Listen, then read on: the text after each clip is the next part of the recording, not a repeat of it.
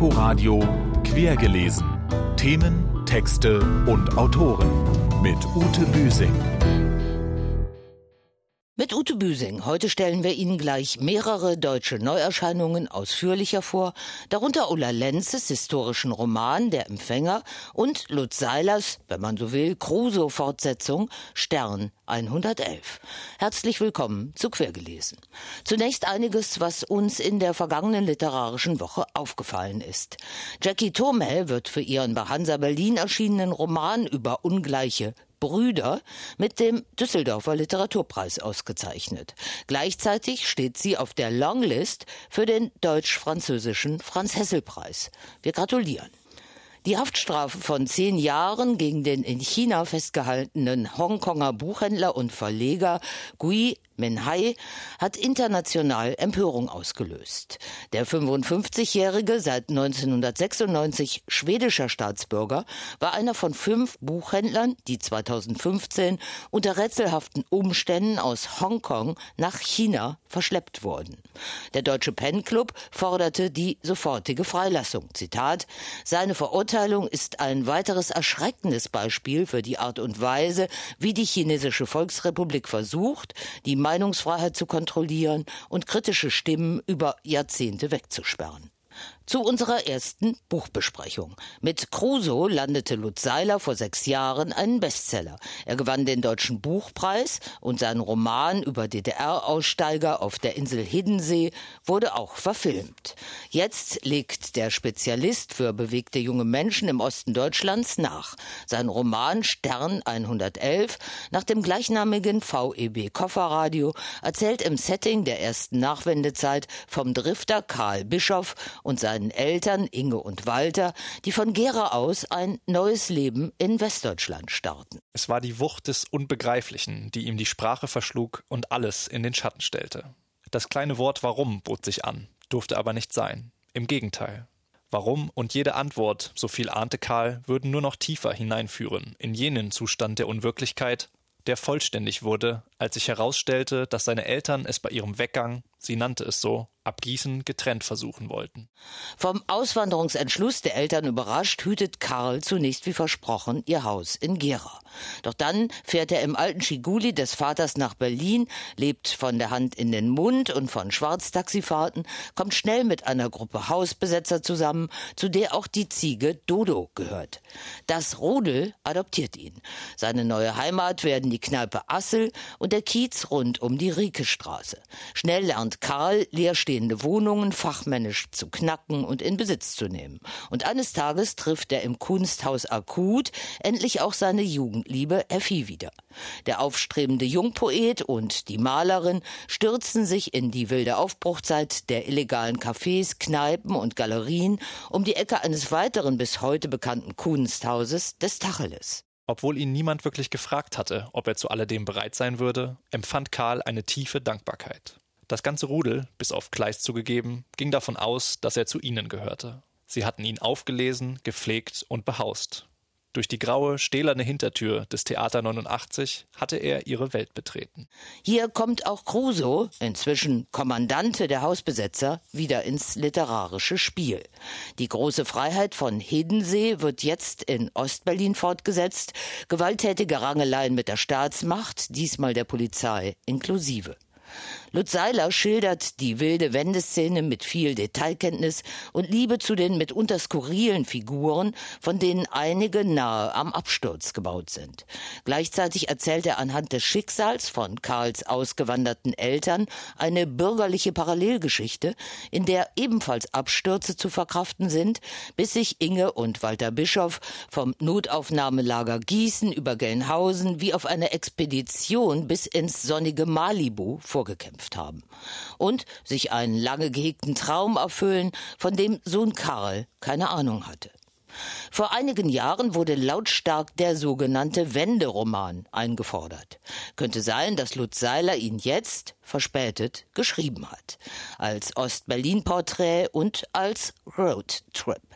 Für den Leipziger Buchpreis ist Stern 111 erschienen bei Surkamp, jedenfalls schon mal nominiert. Dort, in Leipzig, ist Lutz Seiler dann Mitte März auch bei einer Fülle von Lesungen anzutreffen. Die nächste Berliner Buchvorstellung ist dann am 24. März in der Akademie der Künste. Ebenfalls auf der Liste der Belletristik-Neuerscheinungen für den Leipziger Buchpreis steht Ingo Schulze mit seinem neuen Roman Die rechtschaffenden Mörder. Auch darin haben sich die Zeiten geändert, andere Verhältnisse und neue Menschen hervorgebracht. Im Mittelpunkt steht der Dresdner Antiquar Norbert Paulini, seit Jahrzehnten Anlaufstelle für Bücherliebhaber. Er hat es schwer wegen ausbleibender Kunden und dem Internet. Plötzlich ändert der bis dahin friedvolle Tonlage und Auftreten und wird beschuldigt, an fremdenfeindlichen Ausschreitungen beteiligt zu sein. Auf Leitern erklommen sie die Höhen der obersten Regalreihen, lasen auf den den Sprossen ganze Kapitel, bevor sie wieder hinabstiegen, um auf Knien, als horchten sie das Linoleum ab, die Buchrücken im untersten Fach zu inspizieren. Gerade in den extremen Zonen vermuteten die Suchenden jene Werke, die ihnen zum Mittelpunkt der Welt werden könnten. Auf seine unvergleichliche schelmische Weise beschreibt Ingo Schulze einen aufrechten Bürgermenschen, den die Wendewirren nachhaltig prägen. Wird er dadurch zum Reaktionär oder zum Revoluzer? Ist er tragische Figur oder Mörder? Die Antwort finden Sie bei Ingo Schulze. Die rechtschaffenen Mörder erscheint am 4. März bei S. Fischer wie das gleichnamige Hörbuch, eingelesen von Silvester Groth und Viktoria Trautmannsdorf bei Argon. Die Buchpremiere ist am Mittwoch, dem 4. März um 19 Uhr in der Berliner Akademie der Künste am Pariser Platz. Und sie beschäftigt sich schon lange mit der alten Mitte Berlins, die Schriftstellerin Irina Liebmann. In ihrem neuen, sogar mit verwunschenen Fotografien bebilderten Roman Die große Hamburger Straße bündelt sie jetzt ihre bisherigen verblüffenden Entdeckungen und die lachen und schaudern machenden Geheimnisse zwischen gestern und heute. Der bei Schöffling und Co. erschienene Roman wird am 3. März um 19.30 Uhr im Literaturhaus Berlin vorgestellt. Gesprächspartner Partner von Irina Liebmann ist dann Ingo Schulze. Jetzt mal weg von der Hauptstadt und den Wendewürren. Die in Berlin lebende Schriftstellerin Ulla Lenze hat nämlich einen wirkmächtigen und bereits vielfach ins Ausland verkauften Roman über die Deutschen in Amerika während des Zweiten Weltkrieges geschrieben. Welche bisher wenig bekannten Seiten sie in ihrem historischen Roman Der Empfänger aufschlägt, darüber habe ich mich mit Ulla Lenze ausführlich unterhalten. Es hat ja schon viele historische Romane über Täter und Opfer im Nationalsozialismus gegeben, auch schon über Mitläufer, sogenannte Rädchen im Räderwerk. Aber Sie beschreiben jetzt mit dem Funkamateur Josef Klein einen Befehlsempfänger, der letztlich völlig schuldlos schuldig wird. Ja. Oder doch nicht? Das ist eben die große Frage. Letztlich überlasse ich das wirklich dem Leser zu entscheiden. Das fand ich auch das Spannende. Er ist einer, der, glaube ich, im gleichen Maße widerständig ist. Die Momente gibt's ja auch, aber eben auch konfliktvermeidend. Und er selber wird sich, glaube ich, selbst nicht durchsichtig. Ich glaube auch, dass diese Forderung, die wir heute haben, dass man die Haltung des anderen anderen erkennt. Das ist eine sehr heutige und verständliche Forderung. Damals war das nicht sehr typisch und nicht verbreitet. Und ich muss noch ergänzen, die Figuren um Josef Klein herum, die stellen ja Ansprüche an Eindeutigkeit und Klarheit. Also Lauren, seine Freundin, politisch wachsam, konfrontiert ihn immer wieder, macht ihm Angebote und er geht aber nicht drauf ein. Er verweigert eigentlich die Reflexion.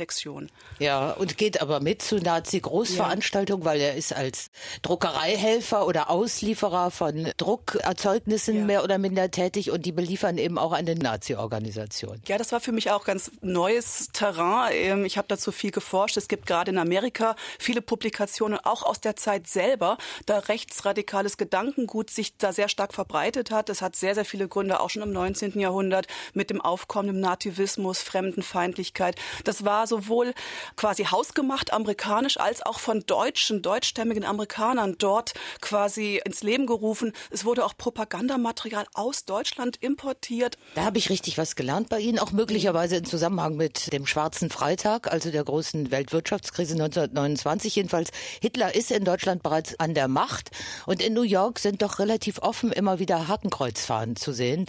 So jetzt nochmal Josef Klein, der lebt in New York, da ist er 1925 sich hin ausgewandert. Eigentlich die große Einwandererfreiheit, also so wie man sich das klassisch vorstellt. Er hat sich aus einengenden deutschen Kleinstadtverhältnissen befreit und wohnt jetzt bewusst in Harlem, hört begeistert Jazz, er geht auch in Jazzclubs. Wie konnte jetzt so einer sich dazu überreden lassen, für die Nazis zu spionieren? Der Roman heißt ja Der Empfänger und er ist ein empfänglicher Mann. Und empfänglich sein ist ja eigentlich eher positiv konnotiert. Aber da sieht man, dass es auch eine Schattenseite hat. Also er grenzt sich nicht rechtzeitig ab. Wie das jetzt passiert ist, dadurch, dass er ein Funkamateur ist, das war damals ein aufkommendes Hobby und man musste technisch versiert sein. So viele konnten das gar nicht. Man konnte sich mit der großen, weiten Welt verbinden. Das fand ich auch sehr spannend. Also, dass er einerseits diese Weite hat, selber aber auch sehr bescheiden, anspruchslos dort in East Harlem lebt und dadurch aber durch dieses Hobby die Aufmerksamkeit dieser einflussreichen Männer auf sich zieht, die ihn dann quasi instrumentalisieren. Also Botschaften, Nachrichten nach Deutschland zu schicken. Steht denn dieser Josef Klein in gewisser Weise auch für eine technische Intelligenz, die nur ausführt, was ihr möglich ist, ohne nach dem Woher und Wohin zu fragen, wäre ja auch wieder ein sehr aktueller Punkt. Man kann daran sehen, man muss sich jetzt gar nicht groß anstrengen, um schuldig zu werden. Das fängt ja auch schon an damit mit dieser Tätigkeit als Flyerdrucker, also rechtsradikale Propaganda, die er mit ausliefert, wo er sich auch sagt, wir drucken ja eigentlich alles, ja. Sich eigentlich rausredet mit diesem rein technischen Aspekt seiner Arbeit. Ja, das ist ein sehr aktuelles Thema. Wie weit ist man eigentlich dann doch verantwortlich für das, was um einen herum passiert? Nachempfunden haben Sie Ihren ersten großen historischen Roman, dem Schicksal Ihres Großonkels, Josef Klein, wie genau sind, oder möglicherweise hieß er anderen, hieß auch wahrscheinlich Josef er Klein. Hieß tatsächlich so, ich fand den Namen Joe einfach sehr Klein gut, in Joe Amerika. Klein. Ja. Wie genau sind Sie bei der Verbindung von Familiengeschichte und Fiktion vorgegangen? Es war wichtig, in New York zu recherchieren. Ich war auf Ellis Island, wo Josef Klein ja am Ende auch interniert war. Bis 1949. Er war einer der letzten Internierten und ist dann abgeschoben worden. Die waren sehr hilfsbereit im Archiv, haben mir auch äh, Unterlagen gezeigt, wo er auch drin vorkam. Mit der Familiengeschichte, es gab natürlich ganz viele Fragen und Lücken. Ich habe den Briefwechsel bekommen zwischen Josef Klein und Karl Klein, seinem Bruder, meinem Großvater. Da ist mir einfach aufgefallen, dass das ein sehr menschenfreundlicher, weltoffener Typ ist. Und das war eben auch dieses Rätsel, wie kann das sein? Wie passt das eigentlich zusammen? Dass in Anführungszeichen sympathische, nette Menschen trotzdem dieses Hitler-Nazisystem unterstützt haben und man konnte es auch damals gerade im Ausland auch wissen, ja, wie verbrecherisch das war. Aus diesen Fragen entstand dann quasi diese literarische Bearbeitung und ich habe mich trotzdem sehr, sehr nah an das gehalten, was da vorgegeben war. Also die Lebensstationen sind komplett verbürgt, aber es gibt dann auch ein paar Freiheiten. Ich lasse das Ganze meinetwegen ein Jahr früher, 1939 schon einsetzen, weil ich fand diese Vorkriegszeit so spannend, wo noch nicht eindeutig entschieden war, wird jetzt der Krieg anfangen oder nicht in Europa. Europa. Also wird Hitlerkrieg beginnen oder nicht?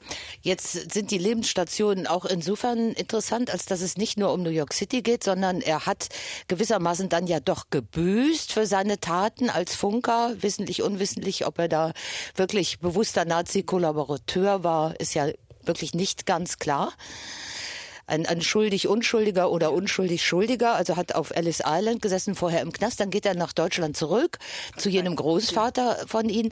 Und er wird aber auch, das zeigen Sie sehr schön, in dieser deutschen Kleinstadt äh, anbrechendes Wirtschaftswunder, noch große Kriegsverarmung, aber mhm. Wirtschaftswunder steht schon so ein bisschen am Horizont, nicht wirklich glücklich und geht dann nach Südamerika. Und das haben ja nun viele eingeschworene Nazis mhm. getan, die sind in Südamerika untergetaucht und genau diese Mischpoke trifft er da auch wieder. Genau. Er hat sich da im Nachkriegsdeutschland nicht zu Hause gefühlt, also er konnte dort nicht Wurzel schlagen. Man wusste ja auch damals nicht, wie entwickelt sich die Situation in Deutschland. Und er ist dann nach Südamerika aufgebrochen mit einem selbstgemachten Pass und es war noch so Chaos in Europa, man konnte da auch sich gut durchschlagen. Das wird aus den Briefen klar, dass er erstmal sich der alten Verbindungen in Amerika bedient hat, um überhaupt dahin zu kommen, als auch, dass er dort auf diese Nazis, Altnazis trifft, die im Exil leben. Und äh, in den Briefen, das hat mich auch so ein bisschen erleichtert, nimmt er zum ersten Mal Abstand zu denen oder verurteilt sie, also ist empört. Aber auch da war für mich die Frage, eigentlich ist er empört aus dem höheren moralischen Sinn heraus oder aus diesem Gefühl, die haben ihm sein Leben kaputt gemacht. Also das bleibt dann auch für mich offen und er ist kein großer moralischer Charakter sagt Ulla Lenze. Ihr historischer Roman Der Empfänger ist bei Klettkotter erschienen. Die Berliner Buchpremiere ist am Donnerstag, dem 5. März um 20 Uhr im Roten Salon der Volksbühne. Fehlt uns noch der erste Satz eines neuen Romans, der hier unser letztes Wort sein soll. Wir entnehmen ihn Ines Bayards neuem bei Schollner erschienenen Roman Scham. Dem kleinen Thomas war keine Zeit geblieben, das Kompott aufzuessen. Meine Kollegin Nadine Kreuzhaler wird Ihnen Ines Bayards Scham nächste Woche ausführlich vorstellen. Und das war quergelesen für heute. Sie können unser Literaturmagazin auch als Podcast nachhören. Tschüss, bis zum nächsten Mal, sagt Ute Büsing. Inforadio quergelesen. Themen, Texte und Autoren mit Ute Büsing.